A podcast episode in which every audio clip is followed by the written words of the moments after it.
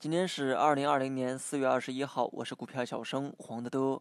原油期货跌入负值啊，也导致全球大部分的股指呢出现下跌。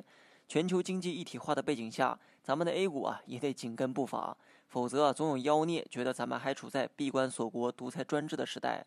以上呢当然是玩笑话哈，市场出现任何走势呢都不足为奇，毕竟走势的背后啊是人们的预期在捣鬼，没人能猜透市场，是因为没人能猜透彼此的内心。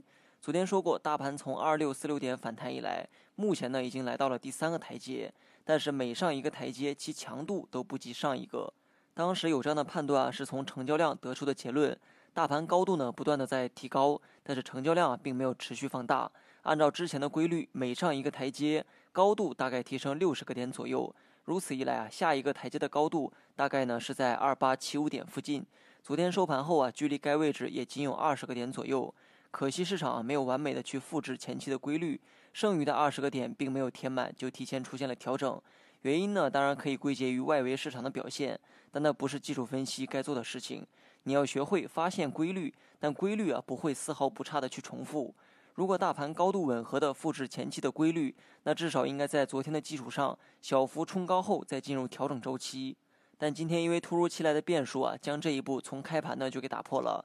目前的日线已经进入了第三台阶的一个调整周期，而且前期的规律啊也保持了较长的时间，所以日后出现破规律走势的可能性呢也比较高。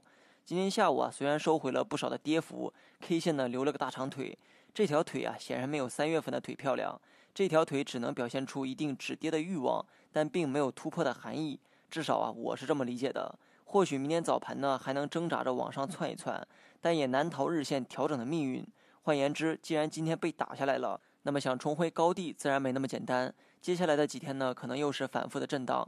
希望大家别做激进的操作。至于我目前呢，还是两成仓持有。好了，以上全部内容，下期同一时间再见。